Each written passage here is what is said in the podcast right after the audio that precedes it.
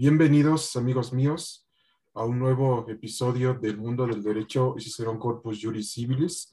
Hoy tenemos una nueva cápsula más del derecho laboral en lo concerniente al derecho del trabajo, es decir, en sus modalidades del teletrabajo y el trabajo en domicilio en casa. Y le damos la bienvenida al licenciado Francisco Malanche y leeremos parte de su, de su semblanza.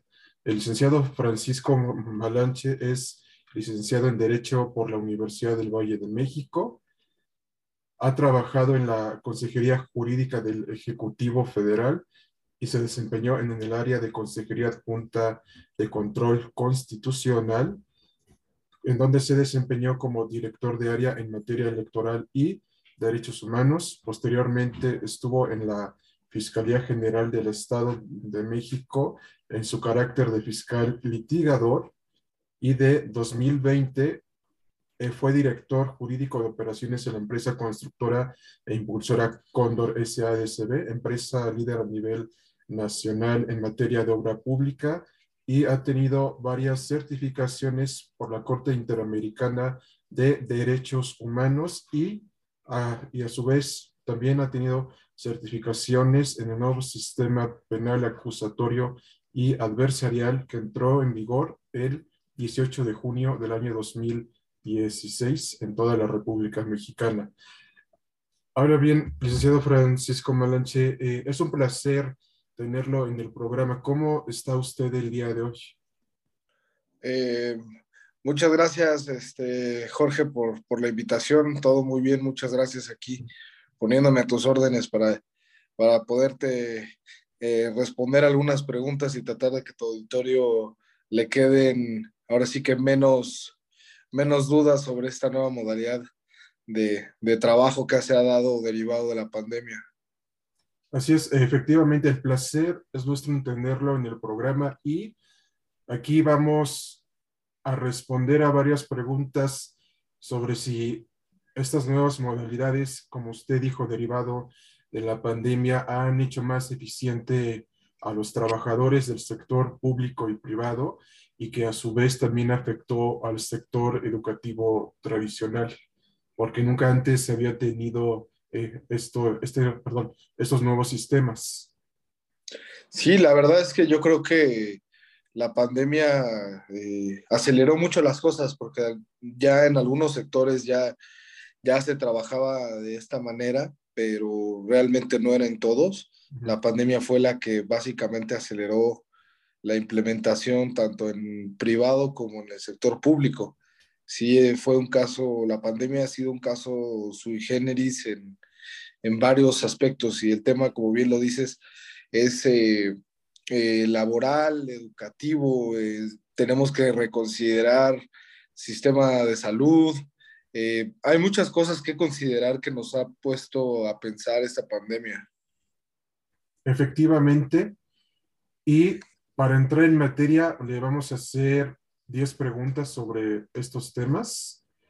Así que, en primer lugar, ¿cuál es su opinión acerca del teletrabajo y el trabajo a domicilio en casa?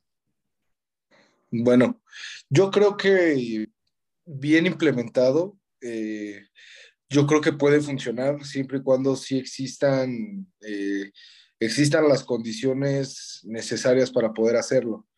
Yo creo que eh, hay trabajos que no va a haber manera de que se puedan hacer en domicilio o en, o en casa, el llamado home office, pero yo creo que es una muy buena opción, ya que podría permitirle a, a mucha gente la necesidad de no, no, no, llegar hasta sus oficinas para poder, para poder hacer algo que podría hacer desde su casa, siempre y cuando, como te digo, existan las condiciones este, de, eh, de que se implemente un horario en específico, de que se tenga la supervisión este, adecuada sin invadir la privacidad. O sea, hay, hay muchas cosas que se tienen que, que, se tienen que pensar, pero yo considero que, que puede eficientar eh, de alguna manera los trabajos que, por su naturaleza puedan, puedan ser desempeñados desde, el hogar.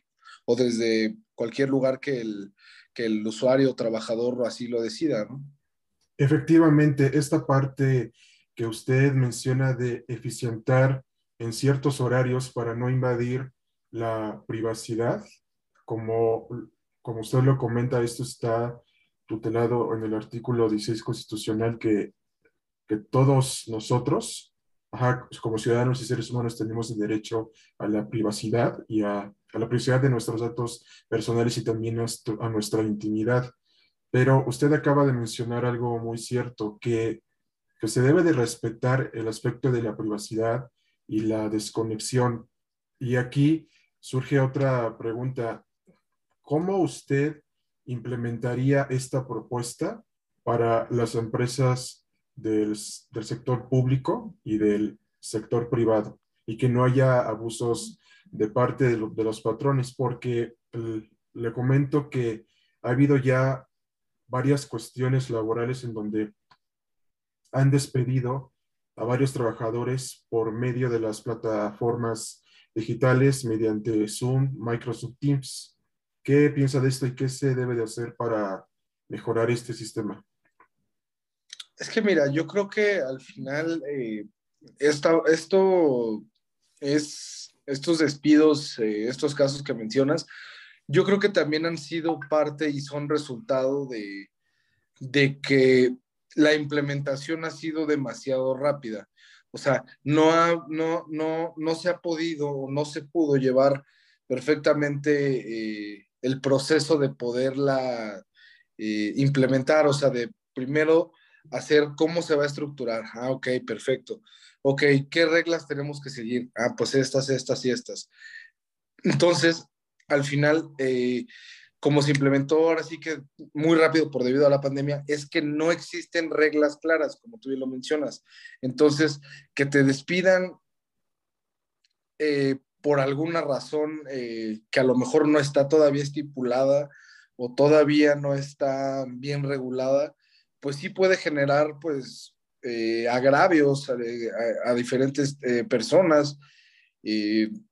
pueden este, sí, o sea, podrían caer en un estado eh, de, indefensión al no tener una justificación ellos o no tener una respuesta de parte de los, de los empleadores del porqué de su despido. Entonces dejas al trabajador muy, muy este, desamparado.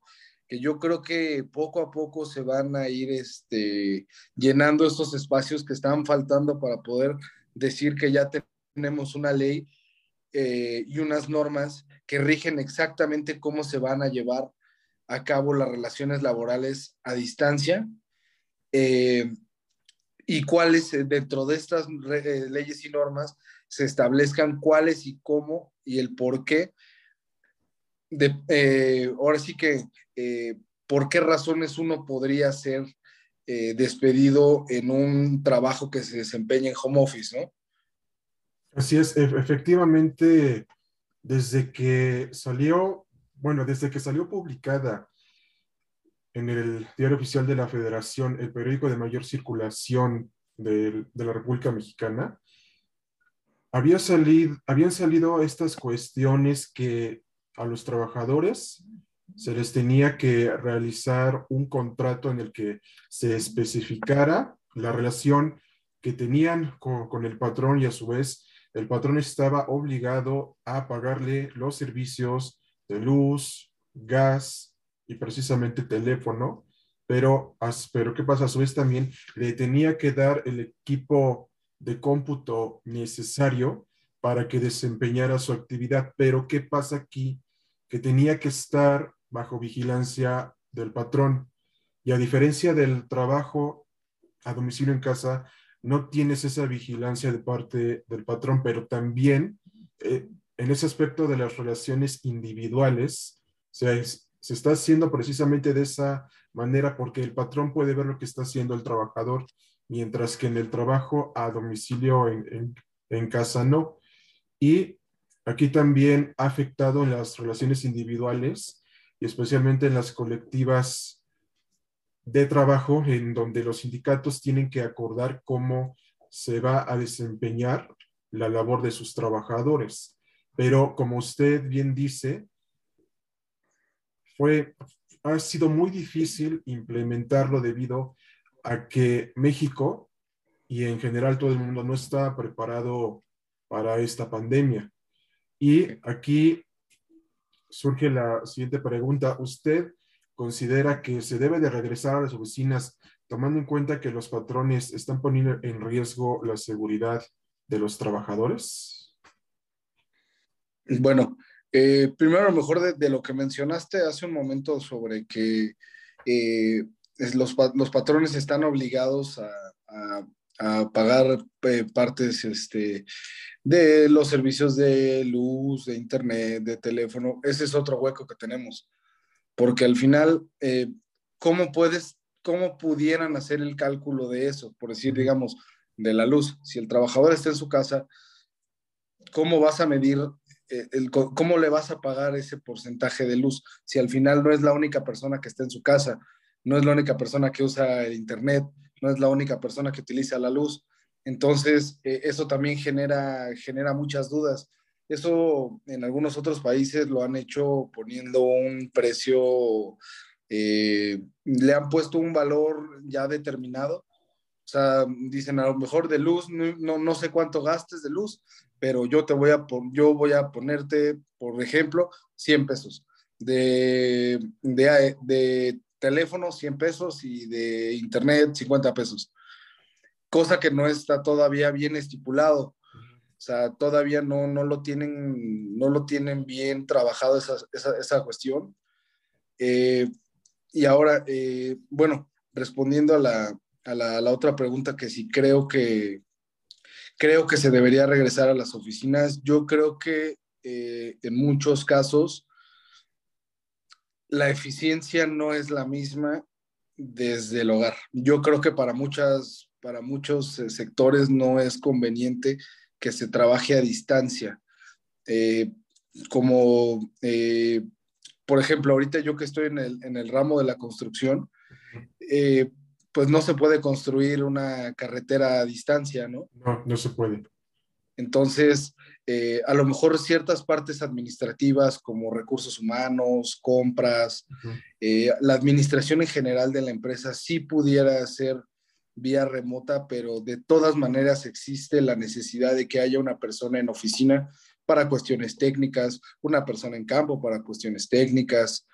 Eh, eh, regresando por decir, en, cuando trabajé en la Fiscalía General de Justicia, que fue cuando empezó todo esto de la pandemia, se, se empezó a implementar vía, vía un sistema de audiencias virtuales, las cuales eh, al principio sí tuvieron muchos problemas porque eh, se perdía la conexión, no se escuchaba, o sea, había muchos, muchos problemas que no suceden en los juzgados en presencial.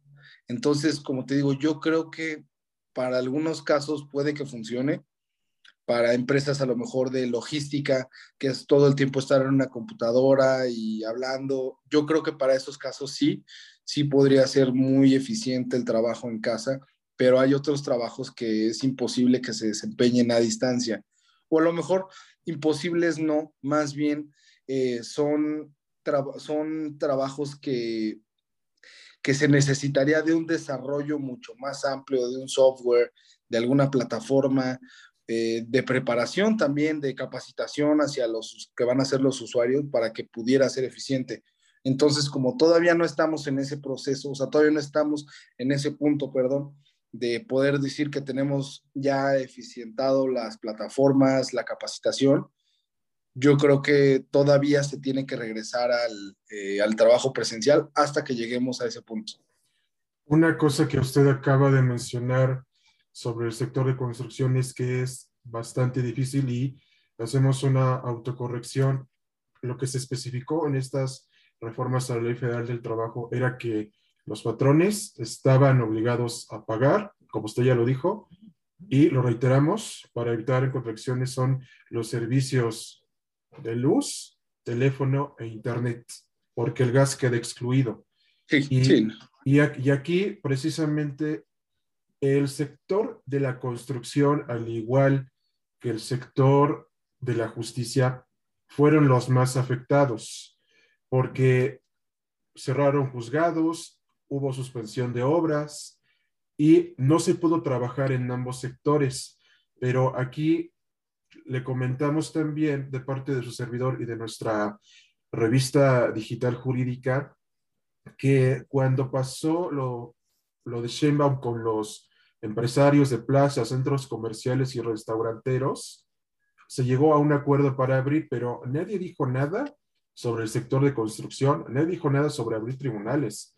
Y los tribunales estuvieron cerrados tres meses, o sea, perdón a, todos esos em, empresarios, restauranteros, pero nada más están cuidando sus bolsillos y ni siquiera se están preocupando por las demás industrias, porque la industria, perdón, eh, el, sector legal es el que más fue afectado. Y, más que nada, también le hacemos el comentario que nuestra revista digital jurídica y su servidor nos metimos estadísticas de Google Trends y el 100% de despidos se ubica en el Estado de México, injustificados. Y en la Ciudad de México, el 99%. Quiere decir que hay una gran crisis de parte de estos nuevos sistemas de los cuales estamos hablando hoy en este programa.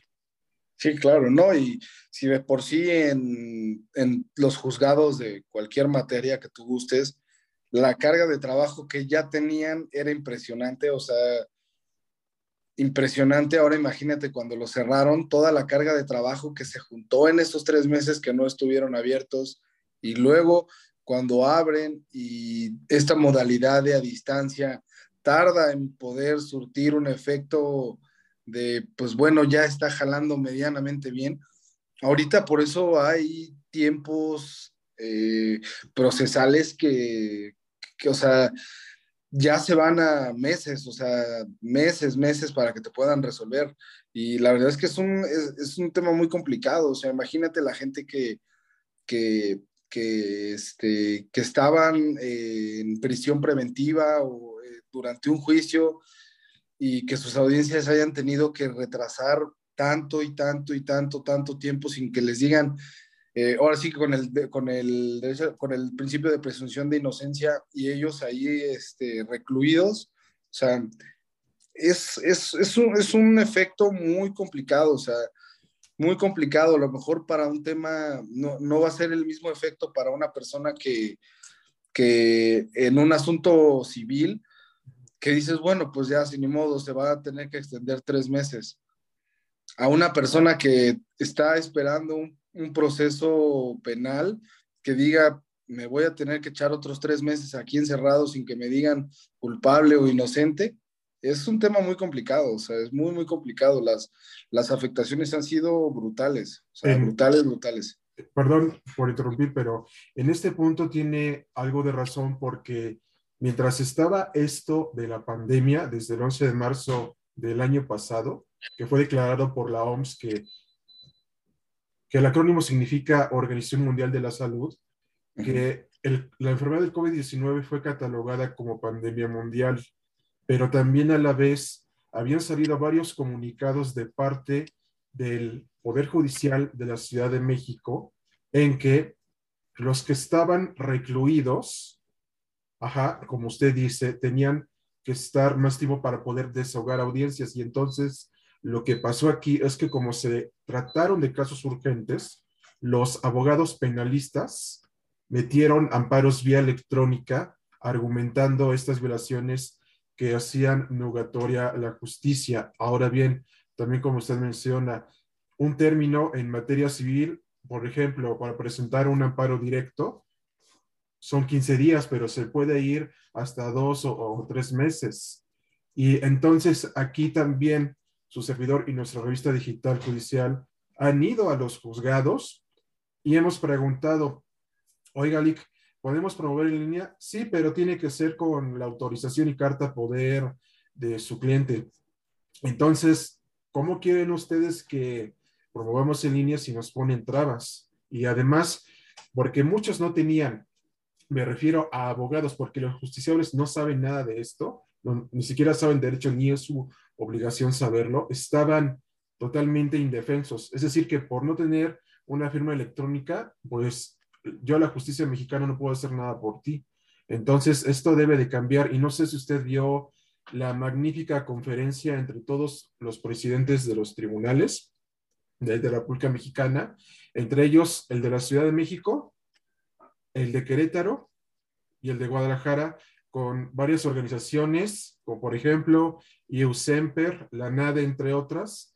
El que destacó más fue el presidente del Poder Judicial del Estado de México, porque mientras los juzgados del Estado de México estaban cerrados, él se puso a implementar un sistema novedoso para agilizar las cosas.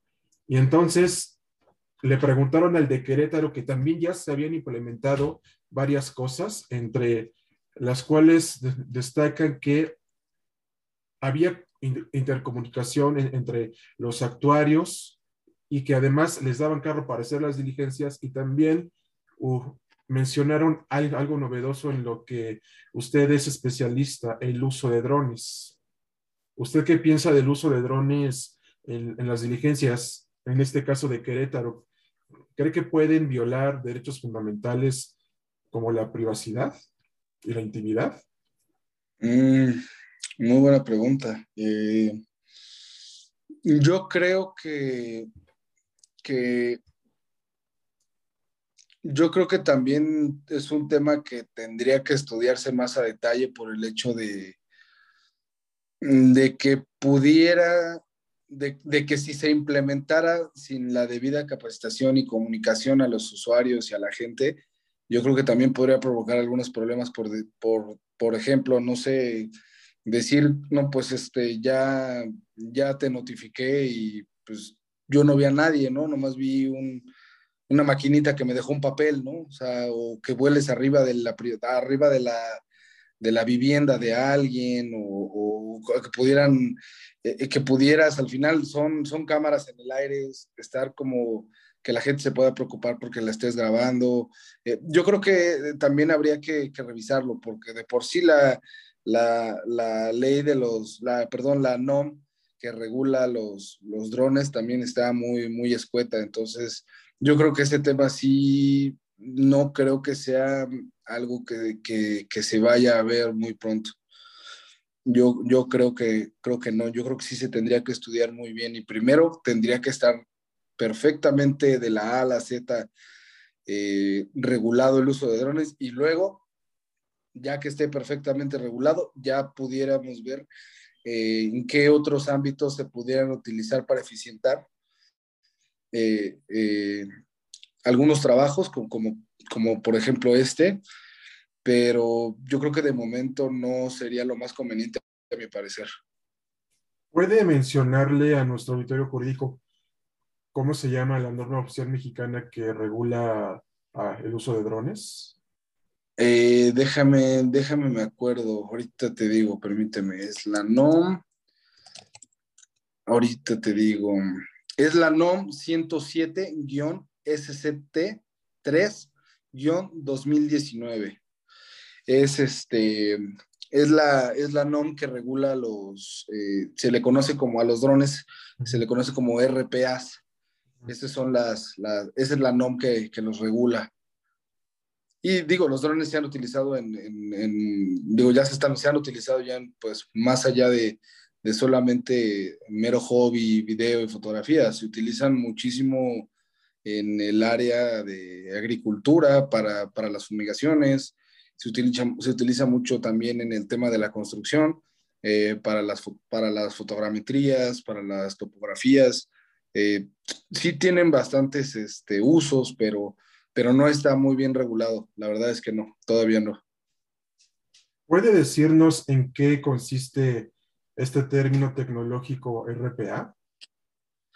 Es, eh, básicamente se le conoce a RPA como es, eh, déjame, es RPAs, eh, acrónimos, si no mal recuerdo, es, bueno, normalmente se le conoce como Remotely Piloted Air System o sistema de pilotaje eh, vía remota.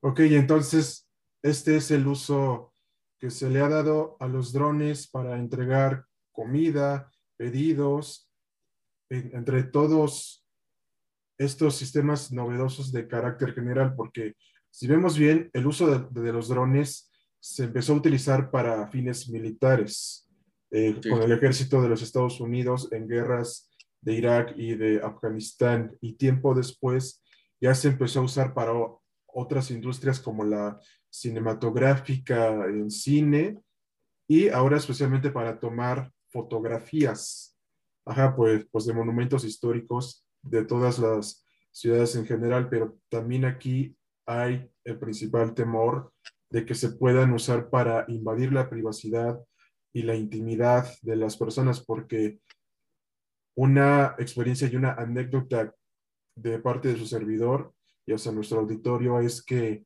en una manifestación del Centro por Bellas Artes de la Ciudad de México, eh, estaban estas feministas, ajá, pues corriendo, empujándose, y posteriormente había un dron vigilando la marcha, pero muchas veces cuando vemos a un dron, pensamos que nos va a atacar.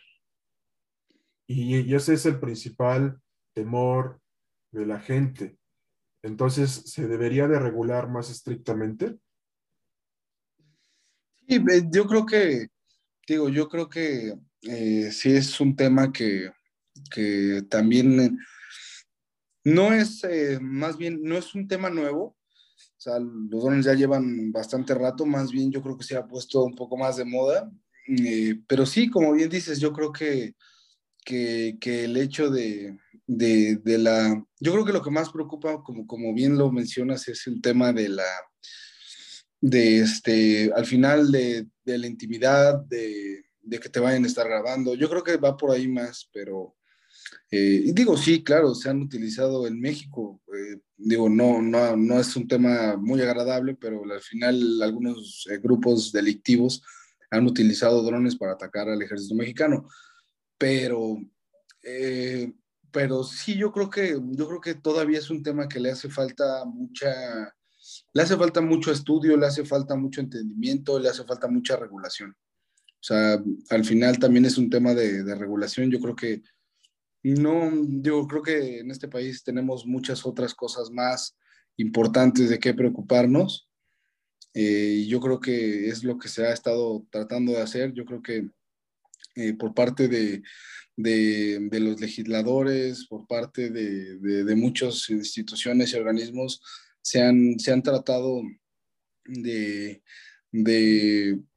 actualizar, han tratado de ver eh, cómo se modernizan, justamente pues ahorita de lo, de lo que nos, de que lo, lo, que lo que nos atiende el día de hoy, el, el home office es algo también muy, eh, muy novedoso, bueno, a lo mejor como te digo, no novedoso, pero que se tuvo que implementar de, forma urgente por la necesidad, pero, pero yo creo que vamos en buen camino para que eh, tengamos una legislación sólida en cuanto a muchos temas. Sí, yo creo que sí he visto mucho interés de parte de las autoridades en poder regular muchas cosas, ver en qué podemos ser mejores.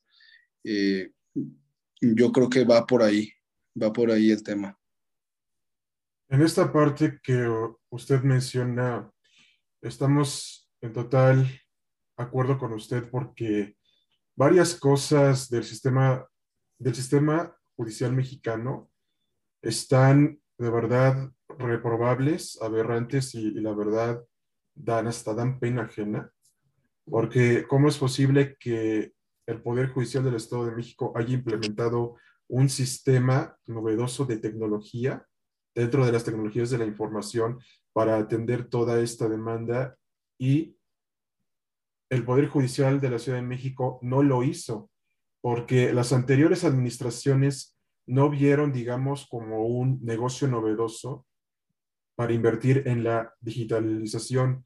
Y más que nada ahorita con el actual presidente del Poder Judicial de la Ciudad de México, Rafael Guerra Álvarez, que se religió nuevamente, es un total desastre porque tienes al cliente encima de ti llamándote diariamente, todos los días de la semana, para ver cómo va su asunto y si le mencionas, ¿sabe qué? Está en digitalización. No, pues es que cuando, pues a mí me urge y todo, y te terminan revocando.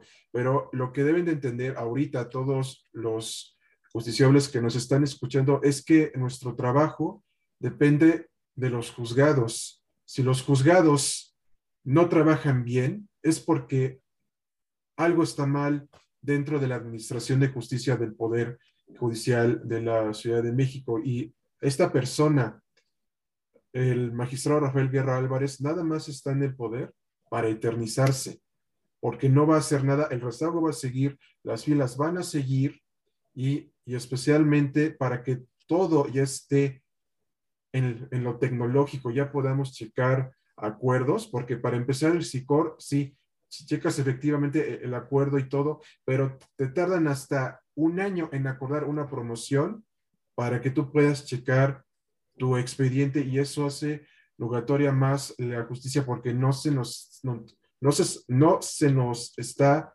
administrando una debida justicia efectiva, como lo menciona el artículo 17 de la Constitución Federal de la República.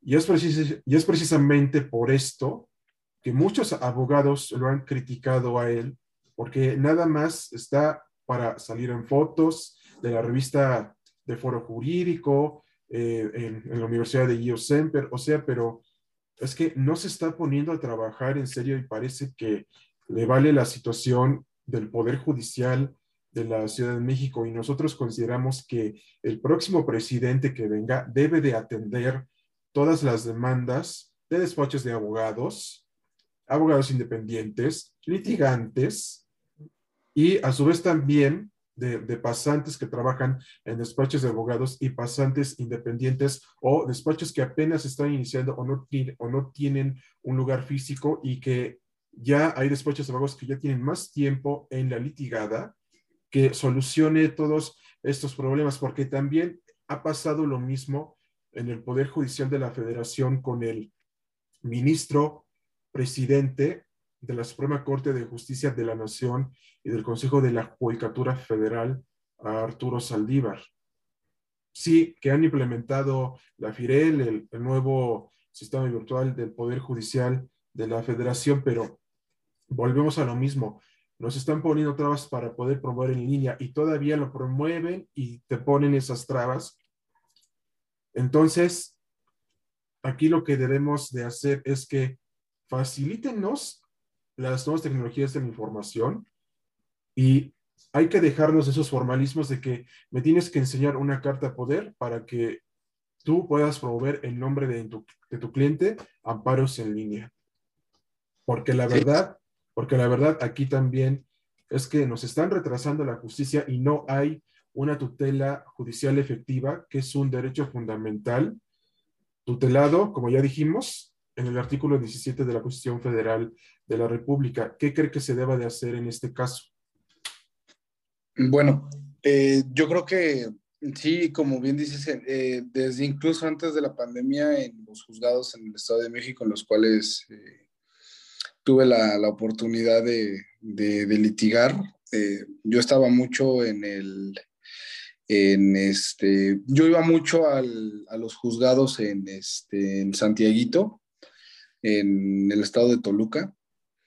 Eh, y ahí ya existían, desde antes de la pandemia, existían ya módulos eh, para que eh, fueras a darte de alta, o sea, a darte de alta para, para, todo lo promover en línea, o sea, ya, ya existía, ya existía desde antes de esto una, podemos decirlo que ya se veía que para allá tenía que ir evolucionando este, esta parte de, la chamba. Ya, ya se veía que al final todo lo, electrónico, lo digital es lo que yo creo que va a ayudar a que todo sea eh, más eficiente. Ya existía ese camino. Entonces yo creo que por eso cuando pasó lo de la pandemia, el Estado de México ya traía un paso adelante que muchas otras, este, que muchos otros estados en, esta materia, ¿no? Yo la verdad es que en la Ciudad de México no, no, no he tenido la oportunidad de litigar, pero yo creo que, como bien dices, o sea, la, la presión para que esto se pueda dar tiene que ser de parte de, de quienes lo trabajan, o sea, de quienes van a litigar, de quienes van a promover, de quien va a hacer cualquier cosa en un juzgado, de ahí es donde tiene que, tiene que provenir la, la, presión hacia las autoridades para poder mejorar. O sea, nosotros, eh, es, eso es nuestra obligación, incluso ya déjate de como de abogados, es nuestra obligación exigirle a las autoridades que mejoren sus procesos, que, que, se modernicen. Es nuestra obligación. Al final, eh, no, como bien dices, o sea, yo creo que eh, estamos en el 2022. Yo creo que hay muchas cosas que, se han dejado de, preocupar también las autoridades. Han dicho, yo creo que dicen, así ha funcionado 100 años, entonces como que no le veo el caso a por qué cambiarlos y así funciona, ¿no? Cuando siempre hay que ver hacia adelante, siempre hay que ver qué mejorar. Entonces, yo creo que los colegios de abogados, despachos, eh, abogados independientes eh, y la misma sociedad, porque al final, o sea, no es solamente cuestión de abogados, como te digo, o sea, también quienes, quienes están ahí los abogados están ahí porque hay personas que necesitan que se les haga justicia. Entonces, esa presión tanto de sociedad como de usuarios, tanto los que están en las instituciones judiciales como los que van ante las instituciones judiciales, tienen que hacer verdadera presión para que esto se modernice y se eficientice, porque sí, la verdad es que el hecho de que todos estos procesos se han tardado sean tan tardados hace que la justicia no sea ni pronta ni expedita para nadie. Exactamente, dio un punto clave porque la verdad, para que todo el, sistema judicial mexicano cambie a uno tecnológico, se deben de reformar, más bien ya no reformar, sino crear nuevos códigos, un civil federal un nuevo código de comercio, un nuevo código civil de la Ciudad de México y que esté homologado al de los 32 estados de la República para que ya se implemente el correo electrónico, las plataformas de videoconferencia y sea más rápido. De hecho, también su servidor vio una conferencia de parte de la UNAM titulada Jueves de Derecho Civil y un abogado y litigante que ya llevaba varios años litigando, había mencionado que ya era el momento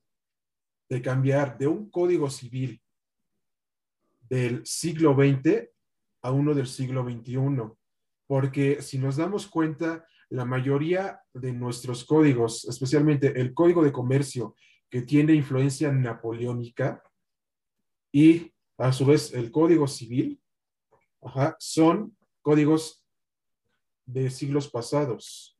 Aunque claro, se han reformado y todo, pero la parte tecnológica, las nuevas tecnologías de la información y del comercio electrónico, cuando fueron las reformas al Código Civil Federal y al Código de Comercio, no se reformaron totalmente porque no se le prestó atención a este sector del comercio electrónico.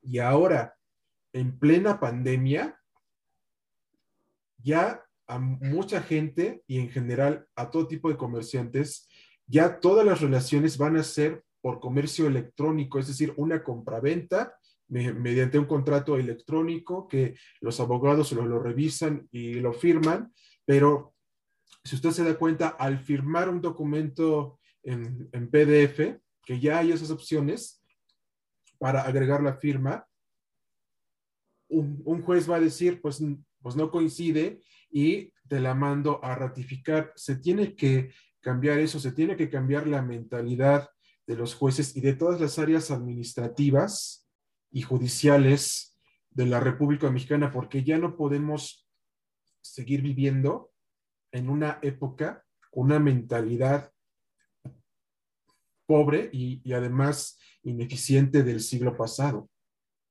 O sea, ya estamos en el siglo XXI y tenemos que abrazar la tecnología porque la tecnología nos va a ayudar a resolver más problemas. No estoy diciendo que tengamos que ser especialistas en lo de blockchain y esas cosas tecnológicas. Eso hay que dejárselo a los peritos en informática. Nosotros vamos a resolver problemas derivados de la tecnología, una contratación electrónica para comprar una casa,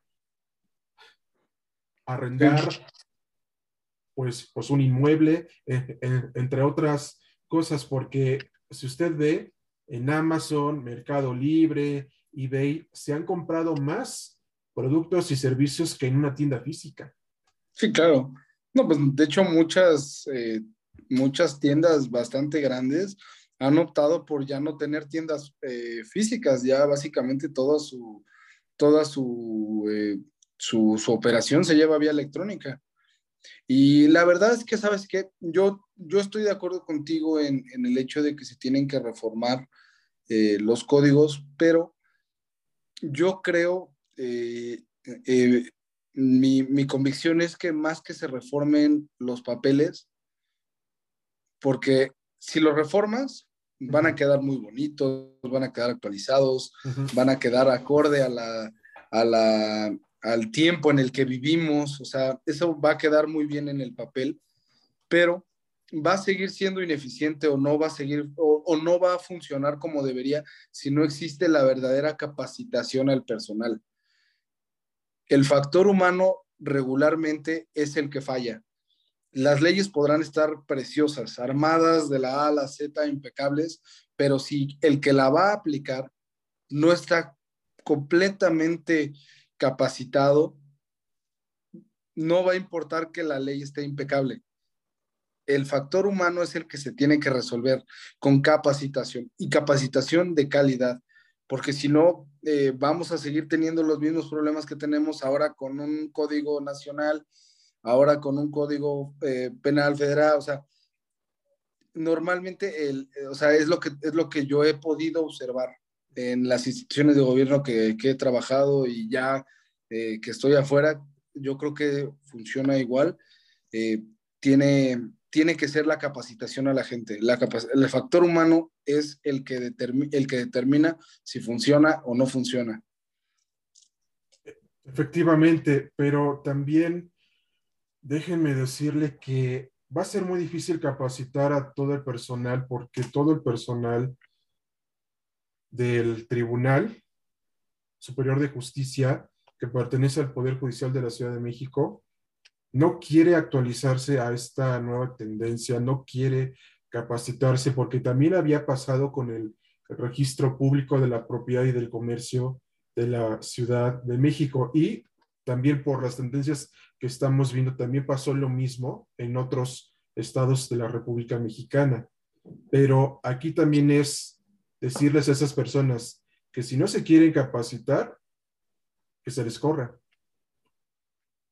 Sí, no, y, es que sabes que la, la verdad, eh, sí va a ser, es muy complicado. ¿Por qué? Porque nunca se le ha prestado la, la debida atención al tema de capacitación. Entonces, eh, ahorita, si, si realmente este tema se hubiera hecho desde hace muchos años, no tendríamos problema porque la gente ya tendría un nivel de capacitación avanzado. El problema es que estamos en un punto de capacitación cero, o sea, vamos a empezar desde el cero. Entonces, toda esa transformación hasta poder llegar a un punto de decir todos este, los aplicadores de, de la norma, de las normas, de las instituciones, ya están completamente capacitados, va a tardar mucho, pero es por qué? Porque nunca se le ha puesto atención a este, a este punto de la capacitación. Entonces, vamos a empezar en ceros y también ya existen de parte de, de, los funcionarios, de la gente, ya existen muchas mañas, ya existen mucho, eh, ya, ya hay mucha, este, ¿cómo le podré decir? Eh, pues sí, ya existen malos hábitos eh, en, en todo el ambiente jurídico y poder lograr hacer un cambio va a ser difícil, pero yo creo que no va a ser imposible, siempre y cuando todo mundo, eh, el que esté involucrado, esté verdaderamente interesado en que se haga un cambio, que no solamente te digo sea un, un tema de reformas, porque reformas se hacen muchas al año. El problema es quién aplica esas, reformas, cómo se aplican esas reformas. Prácticamente, cuando una de las cámaras y algún partido político, ya sea PAN, PRD o PRI o Morena, promueve una iniciativa de ley, porque hay que recordar que debido a las elecciones, Morena perdió la mayoría, entonces ya está equilibrada. Y aquí debemos de entender que si queremos que esto funcione bien, las, reformas, una vez que pasa por todo el proceso legislativo y que se abordará en un programa posterior, da a entender que a los que están en el Congreso de la Unión nada más reforman por reformar y no les interesa absolutamente nada acerca de la justicia mexicana porque ellos ven más por su propio bolsillo, por su propio beneficio, por su propio interés. Entonces, mientras no tengamos a un Congreso de la Unión fuerte, íntegro, honrado y que no se preste a cuestiones de corrupción como ya hemos visto con el actual gobierno federal de Andrés Manuel López Obrador, este país jamás va a avanzar. Sí, mira, yo eh, en temas de temas de, política no trato de no meterme mucho, eh, trato de mantenerme al margen. Digo, yo creo que yo creo que al final es como como todo, o sea, eh, se han hecho cosas bien, eh, se, se, reconocen, también hay que reconocer que a lo mejor ha habido eh, decisiones a lo mejor que no podremos estar muy de acuerdo, pero yo creo que más que a lo mejor como de, de cuestiones de intereses, que sí es un tema, sí es un tema importante, más bien, ¿cómo te lo puedo decir? Lo escuché, lo escuché el otro día en una plática eh, es que pareciera que a veces, eh, más bien debería de, debería de ser que los legisladores eh, sintieran verdadero cariño por el país. Que sea eso, o sea, necesitamos un Congreso y necesitamos autoridades, necesitamos gobierno que en verdad quieran al país. Y no es solamente decir, yo amo México, yo amo México, no, es decir, yo amo México y estoy haciendo esto para que mejore. Cuando en todo el Congreso existe esa mentalidad de en verdad quiero a México y vamos a ayudar, en ese momento te lo firmo que las cosas van a cambiar.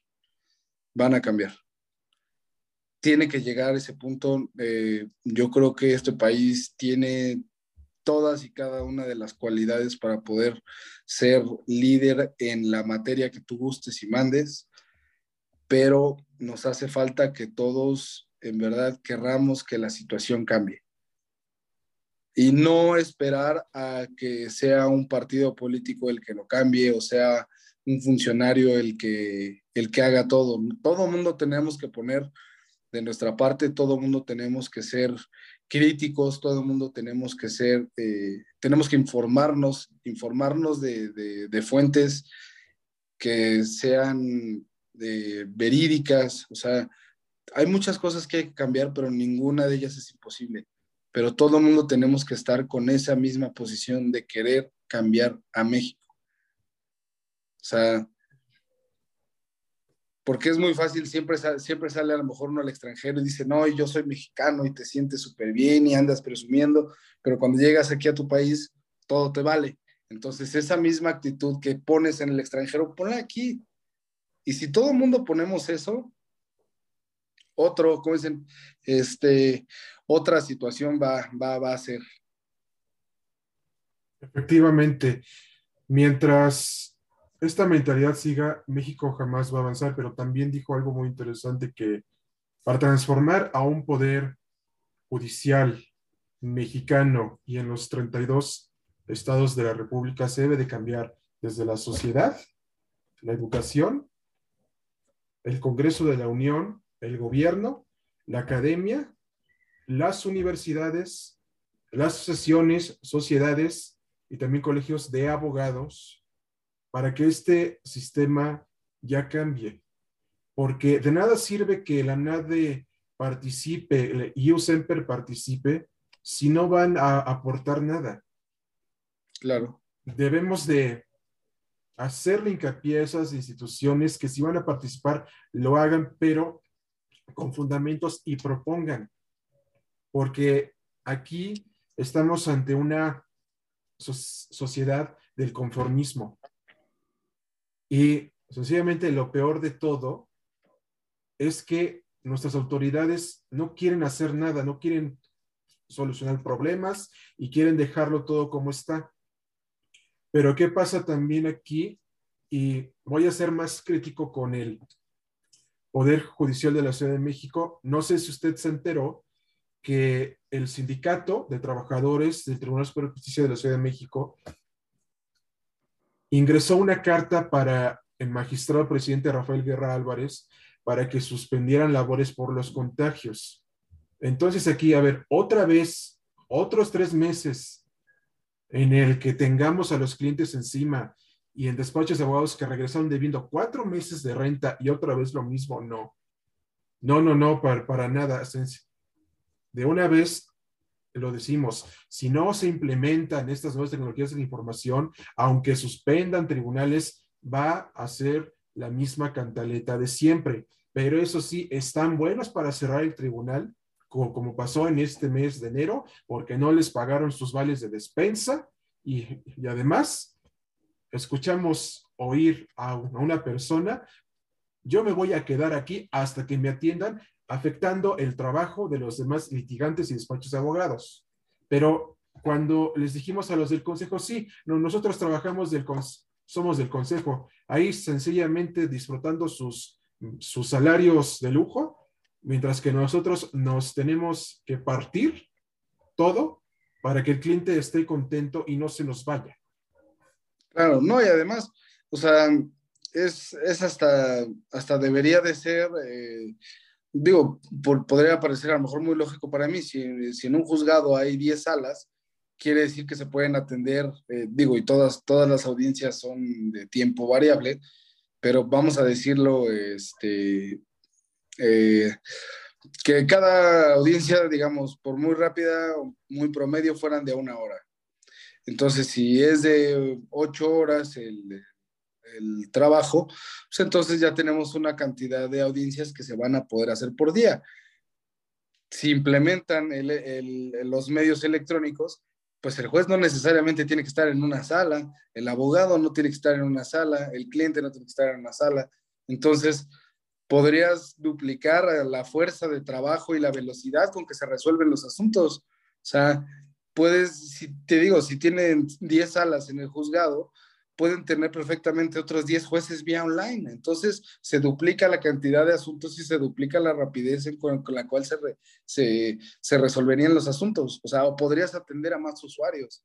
O sea, hay muchos beneficios. Simplemente regresamos al punto de, ¿quieren las autoridades o no quieren las autoridades? Y si por alguna razón no, no, no quieren o no lo están haciendo, es nuestra obligación exigirlo.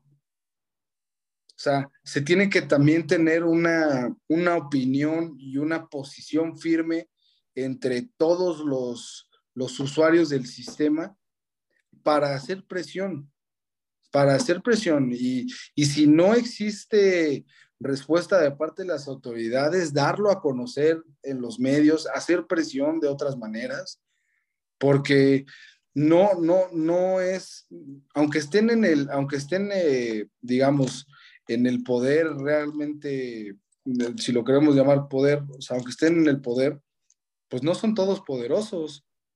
O sea, ellos están ahí para servir a la sociedad. Entonces, si la sociedad está viendo que existe un problema, es obligación de la sociedad exigir que se resuelva ese problema. Efectivamente, porque si no, se solucionan estos problemas si las autoridades están dudosas, indecisas, inciertas, en si no. Hay que decirles al presidente del Poder Judicial de, la Ciudad de México, magistrado Rafael Guerra Álvarez. Si, usted no puede con el paquete, renuncie. Y también al ministro presidente de la Suprema Corte de Justicia de la Nación, Arturo Saldívar, y del Consejo de la Judicatura Federal, si no pueden, renuncien. Porque, porque para qué están más tiempo en el poder. Y de hecho también con la denominada ley Saldívar, el, el ministro, presidente Arturo Saldívar, tenía pensado reelegirse. Por eso es que añadieron ese transitorio. Es el, es el artículo décimo tercer, es el punto décimo tercero transitorio que ampliaba su mandato a dos años. Y entonces todo el Poder Judicial de la Federación entró en crisis. Pero, ¿qué, qué pasa aquí? Todo esto es impulsado por Andrés Manuel López Obrador, que también se quiere eternizar en el poder. Entonces Arturo Saldívar quería seguir su mismo ejemplo. Y ya vimos que el magistrado presidente Rafael Guerra Álvarez siguió su mismo ejemplo. Entonces, según él dice que defiende mucho la revolución y todo, pero está cometiendo los mismos errores que cometió Porfirio Díaz en su momento. Y, y, y a su vez también, pues quiero tocar un punto importante. Las denominadas especializaciones en que todo abogado debe desarrollarse y que nuestros detractores de nuestra vista digital jurídica nos han dicho, y también le ha pasado a usted, dígame qué especialidad tienes.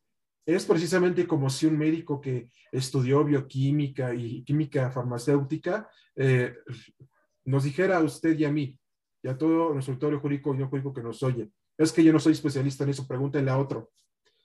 Y usted me entenderá bien y desde que usted y yo fuimos compañeros de generación, los profesores siempre nos dijeron, el abogado debe de saber de todo y no salgan con que eso no es mi especialidad, váyalo a ver con otro abogado. No, porque tienes que saber de las materias, porque nosotros estudiamos una carrera para saber todas estas cuestiones y claro, se está promocionando mucho las especialidades, pero tú no puedes, tú no puedes decirle al cliente que si te presenta un asunto laboral, civil, familiar, mercantil, eh, fiscal, administrativo, y que a su vez también están dentro del juicio de amparo, no puedes decirle que no eres especialista en eso y que busque a otro abogado, no, tienes que saber.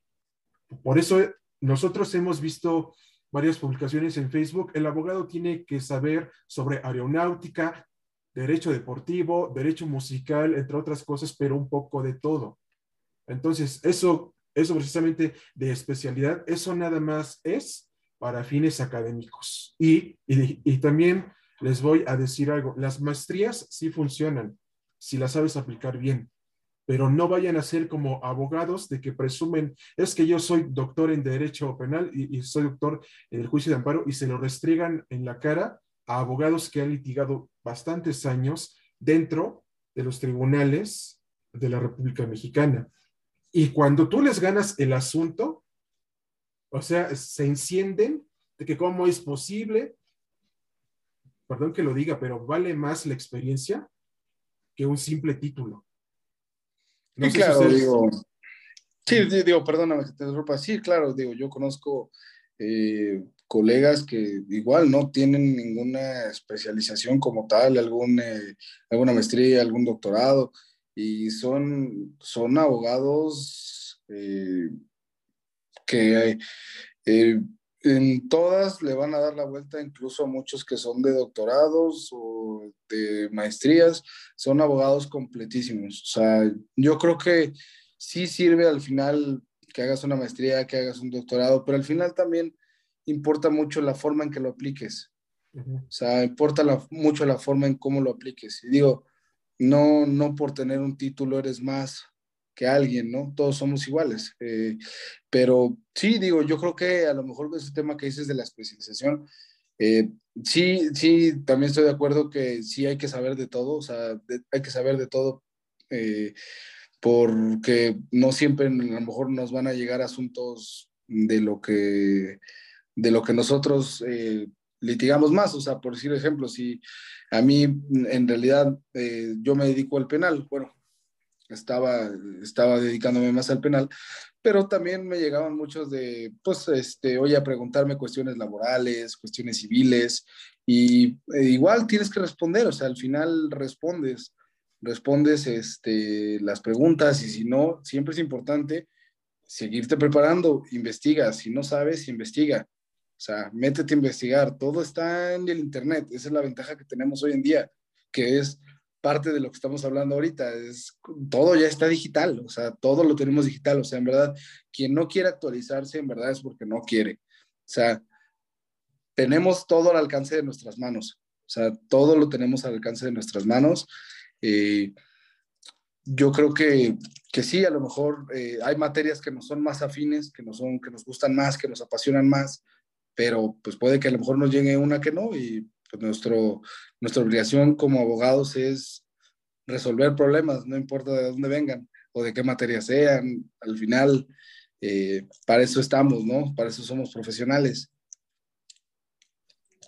Efectivamente, pero aquí ya se ha dado más la promoción de que debes estudiar cursos de juicios orales, civiles y mercantiles, que es la tendencia actual, y también que tienes que estudiar maestrías y doctorados. Pero como usted lo dijo, si lo sabes aplicar bien, entonces para ti te va a funcionar de una manera rápida, eficiente y efectiva. Pero aquí la crítica es que no hay que presumirlo porque luego en la práctica sale mal para, sale mal para el abogado que se sintió el máximo doctor en derecho, el máximo maestro de derecho contra un despacho de abogados que ha litigado varios años.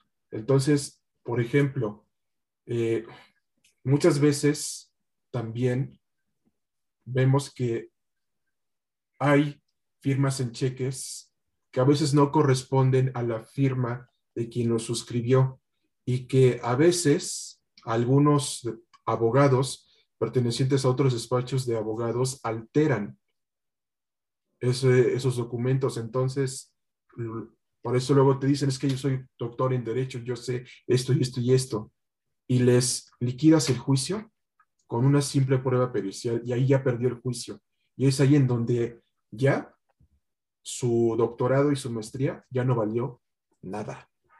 Claro, hay que, siempre hay que mantenerse humilde, la verdad, siempre hay que mantenerse humilde. Yo también, eh, cuando llegué a la fiscalía, la verdad es que yo, yo venía de, de, ver, como, como bien lo mencionaste en la semblanza, eh, yo venía de ver eh, derecho electoral y derechos humanos, y pues después cuando, cuando se me hace la invitación para poder este, pertenecer a la fiscalía, pues eh, yo no había litigado nunca un asunto penal.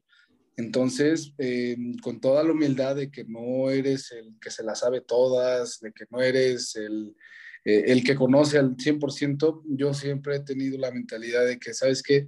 Pregunta, o sea, no tengan miedo en preguntar, en verdad, pregunten, investiguen, eh, y créanme, hay mucha gente que les va a ayudar, o sea, mucha gente que les va a ayudar. Yo la verdad es que agradezco eh, enormemente a mis compañeros en la fiscalía, con los cuales tuve la fortuna de poder convivir durante dos años. la verdad es que ellos eh, me ayudaron completamente desde, desde la formulación de la acusación hasta cómo llevar este, cómo llevar el juicio en sus diferentes este, etapas, ¿no? Incluso al principio, eh, algunos este, me decían, bueno, mira, vamos a la audiencia, tú tienes tu audiencia, tú la llevas y yo medio te doy algunos tips. Ah, pues perfecto.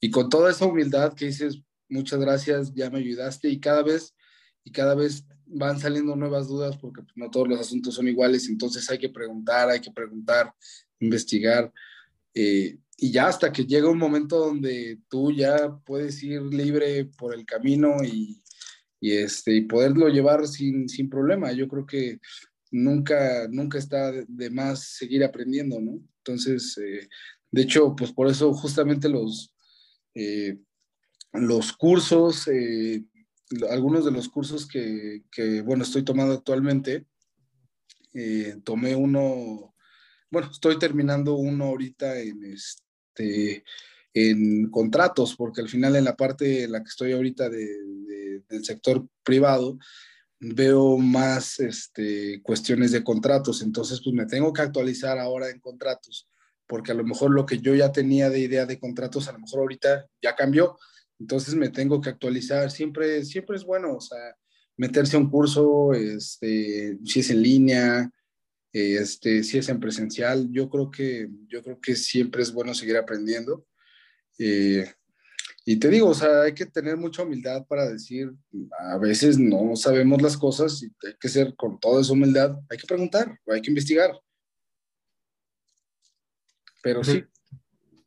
Sí, em, efectivamente concordamos también con esta opinión, porque la verdad, el, abogado es una persona que debe de ser todólogo, que debe de saber un poco de todo, y que además debe de investigar.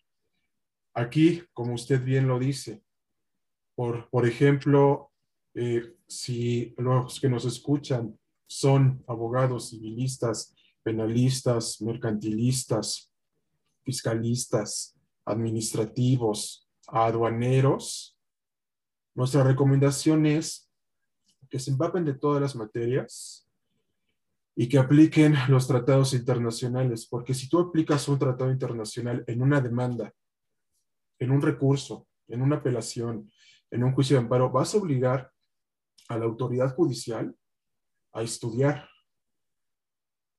Porque desde que pasó la cuestión del caso Rosendo Radilla Pacheco, la Corte Interamericana obligó al Estado mexicano a transformar nuestra constitución a los derechos humanos, que, actualmente son conocidos como derechos fundamentales. Y también algo novedoso que introdujeron fue el principio por persona, que debes de aplicar la ley más favorable a la persona. Y también a su vez con la reforma del 6 de junio del 2011 y la ley de amparo que salió publicada el 2 de abril del 2013, ambas en el diario oficial de la Federación, se vio un paradigma constitucional transformador, en donde ya los abogados tenían que actualizarse en esta rama de derechos humanos, derechos fundamentales, dentro de la Constitución Federal de la República y del juicio de amparo, porque debemos entender que el juicio de amparo es la base de todo procedimiento y además es considerado un medio de control constitucional cuando al gobernado se le violan sus derechos fundamentales y que a su vez la autoridad se los debe de restituir en el estado en el cual se encontraban las cosas antes de la violación y con la reciente reforma, con la denominada ley Saldívar, se dio otro paradigma constitucional, el precedente judicial. Entonces, ¿qué quiere decir esto? Que se integró a los tribunales colegiados de circuito, a los tribunales colegiados de apelación, entre otras cuestiones de esta reforma, que son muy novedosas en nuestro sistema judicial mexicano actual. ¿Qué, piensa usted de, esta nueva transformación eh, dentro de la onceava época en el semanario judicial de la Federación? Bueno, eh, referente a los, eh, a los tratados, yo creo que sí, yo creo que es fundamental que, que, que se apliquen porque pues justamente son muchas veces yo creo que cuando muchas veces a lo mejor los conocemos, o sea, o, vamos que básicamente los hemos escuchado, pero no los conocemos. Y dentro de, ellos eh, existen, existen muchas cosas que, que, que, digamos, en un asunto nos pudieran beneficiar, pero simplemente por el hecho de que no los conocemos, no los aplicamos. Y al final toda la tendencia de, este cambio ideológico eh, es, es interesante, o sea, es muy interesante, la verdad es que es, este, es un tema que, igual poco a poco ha ido evolucionando para bien, ya se están utilizando más, se conocen más, entonces eh, yo creo que el hecho de, el hecho de que, de, que se vea, de que se vea este cambio, también va a ayudar a que el sistema mejore. O sea, al final todo, todo tiene que funcionar para que el sistema mejore. Y eh, si hay algunas, si hay instituciones o organismos que tienen opiniones a lo mejor un poco más avanzadas sobre ciertos temas, pues hay que adoptarlos. O sea, hay que adoptarlos. Sea, hay que tratar de ver qué es más eficiente o qué está funcionando en otros lugares y aplicarlo y adoptarlo en nuestros sistemas. O sea, al final, el de nosotros, el sistema eh, penal acusatorio, o sea, es, es básicamente una, es, es derivado del, del, sistema chileno, o sea, del sistema chileno. Entonces, eh, como te digo, son cosas que a lo mejor en otros lados están funcionando bien y hay que adoptarlo nosotros como, como, como usuarios, como, como gobierno, como país.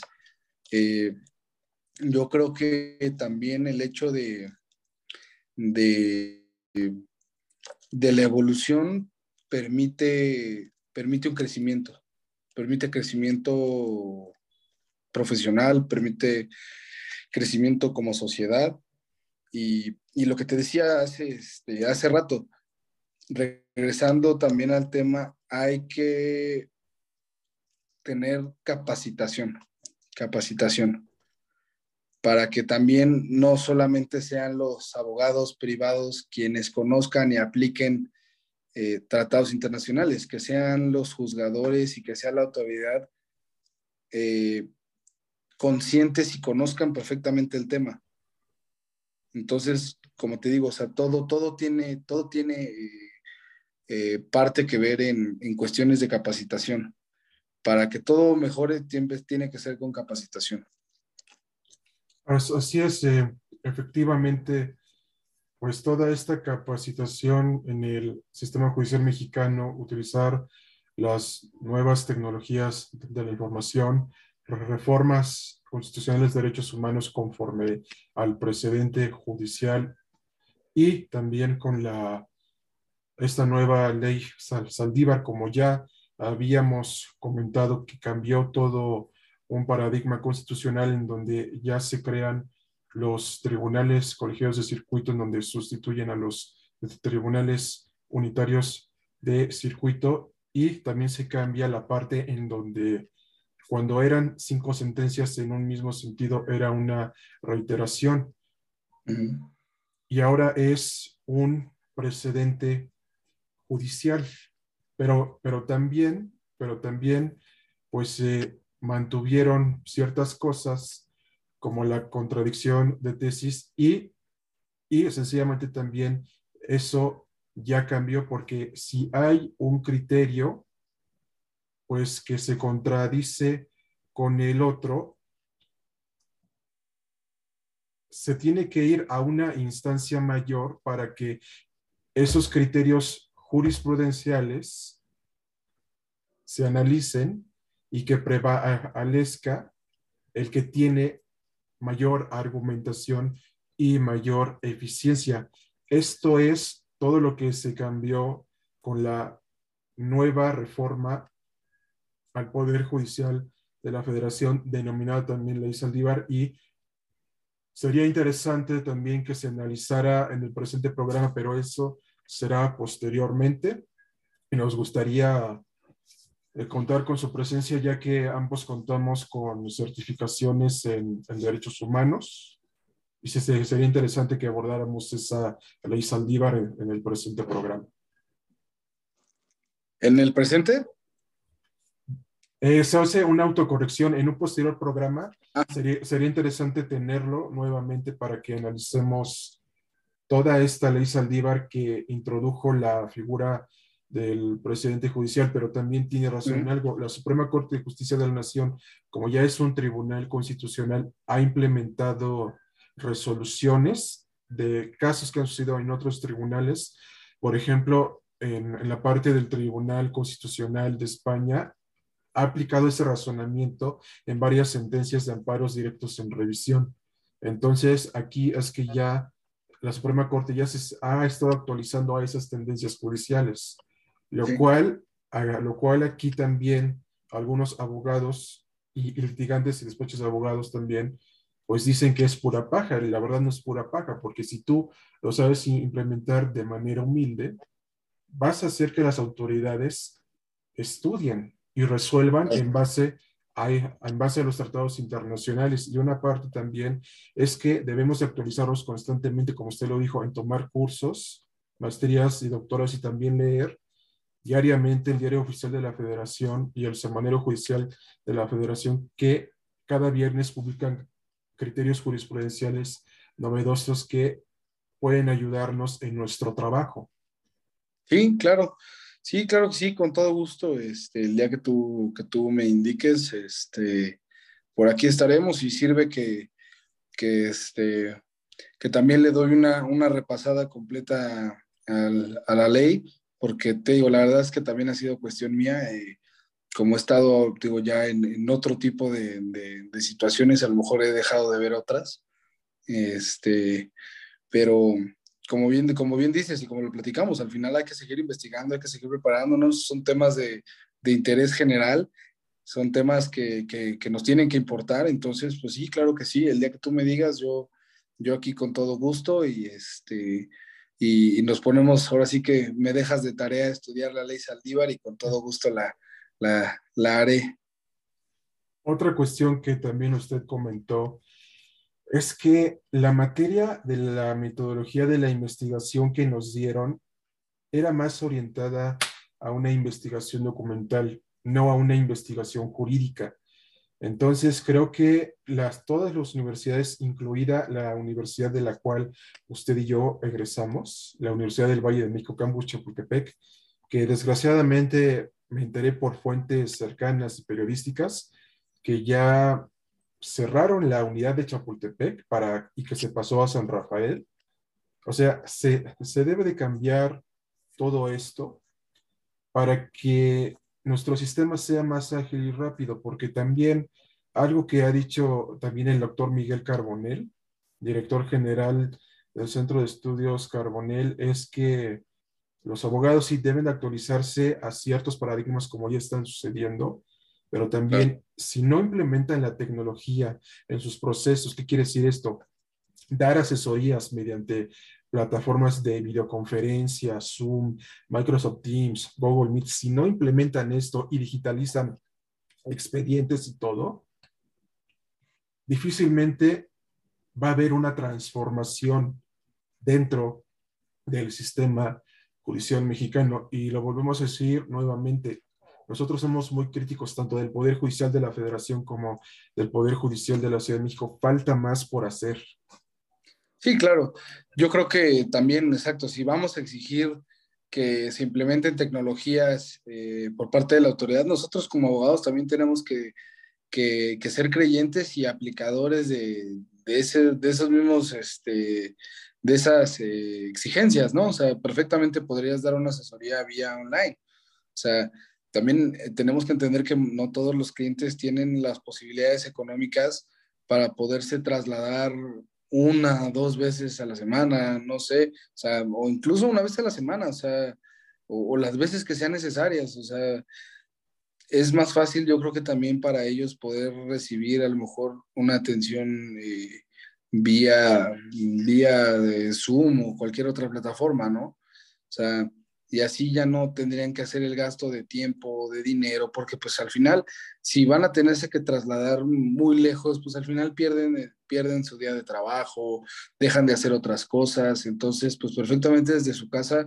así como lo estamos haciendo tú y yo, este, vía telefónica, online, en video, pues podrían, podrían este, eh, perfectamente realizar una asesoría, ¿no? Entonces, también hay que ser nosotros coherentes con lo que exigimos o así que ser coherentes en lo que predicamos y en lo que practicamos.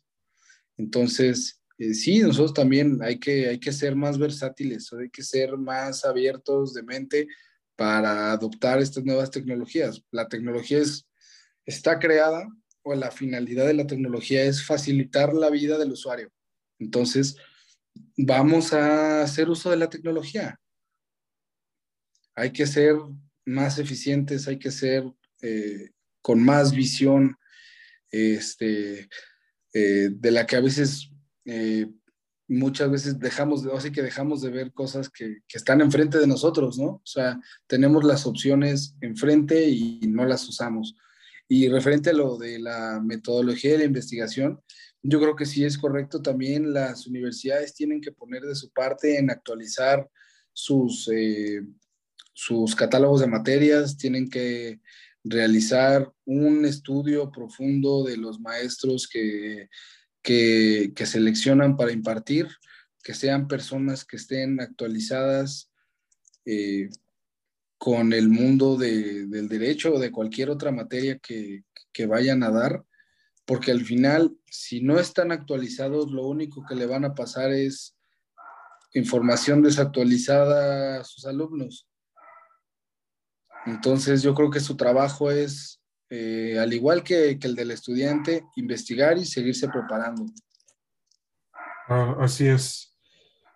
Pues ya con todo lo que ah, hablamos y todo con lo que abordamos anteriormente, la respuesta es, tenemos que seguirnos actualizando y ser generadores de cambio porque los abogados son son generadores de cambios sociales. El derecho está para regular conductas que a veces no son apropiadas de parte de las personas cuando cometen un delito, cuando no cumplen con sus obligaciones, o en, en este caso, por ejemplo, cuando no pagan una renta, cuando no pagan el precio pactado en, en, una compraventa, cuando no pagan una factura con sus proveedores. Entonces, hay, hay mucho en lo cual debemos de trabajar. Y, y a modo de conclusión, para que se dé una transformación íntegra, rápida y eficiente del sistema judicial mexicano, se debe de cambiar desde el punto de vista de la sociedad, gobierno, sociedades civiles, asociaciones civiles, academia, universidades y por el poder judicial de la Ciudad de México. ¿Usted tiene una conclusión, licenciado? Mira, yo creo que yo lo puedo eh, resumir en una palabra, convicción. Tiene que existir convicción de parte de todos para que esto cambie. Convicción. Esa sería, sería, mi, sería mi conclusión, sería mi apreciación. Ah, aparte de la convicción, nosotros agregamos que sean honestos, honrados, eficientes y que cada quien cumpla el rol que le corresponde dentro de la misma sociedad. Es correcto. Bueno, fue un placer tenerlo en el presente programa. Eh, esperemos que a nuestro auditorio jurídico y no jurídico todas estas dudas les hayan sido aclaradas durante el transcurso de la presente entrevista y del presente programa. Y reiteramos la invitación de tenerlo nuevamente para analizar la ley Saldívar en, sí, un, claro en, un, posterior programa. Sí, claro que sí, con todo gusto y, este, y espero que, que, que, que, que a la gente que, que tenga algunas dudas, con, con, todo gusto, que te las hagan saber y en cualquier otra ocasión, este, lo platicamos. Al final eh, me, me, da mucho gusto que, que, estés haciendo esto. Yo creo que son, son buenos espacios y son buenas maneras de dar a conocer la opinión de diferentes personas en diferentes sectores sobre un mismo tema, ¿no? Yo creo que eso es lo más importante al final, que se compartan las ideas con la con la transmisión de ideas se generan cambios. Entonces, si nosotros podemos ayudar a que se les despejen algunas dudas o que tengan a lo mejor un punto de vista, que escuchen un punto de vista diferente al suyo y ese, y ese punto de vista diferente al de ellos los haga razonar, los haga eh, cuestionarse y generarse a lo mejor un punto de vista nuevo, eso es lo importante, que, se genere ese, ese cambio de mentalidad. Y te, como te, te, reitero, la verdad es que me da mucho gusto que hagas esto y claro que sí, cuenta conmigo. Así es. Pues hay que cambiar mucho desde el punto de vista de la sociedad, del sector educativo y las demás cosas que ya habíamos hablado anteriormente. Y fue, fue un placer tenerlo en el programa. Y antes de despedirnos, queremos decir la siguiente frase de nuestra revista jurídica y de su servidor. La tecnología está para facilitarnos los problemas. Es nuestra amiga y no nuestra enemiga. Recuerden que pueden encontrarnos en todas las plataformas. Tuvimos una interrupción, amigos míos.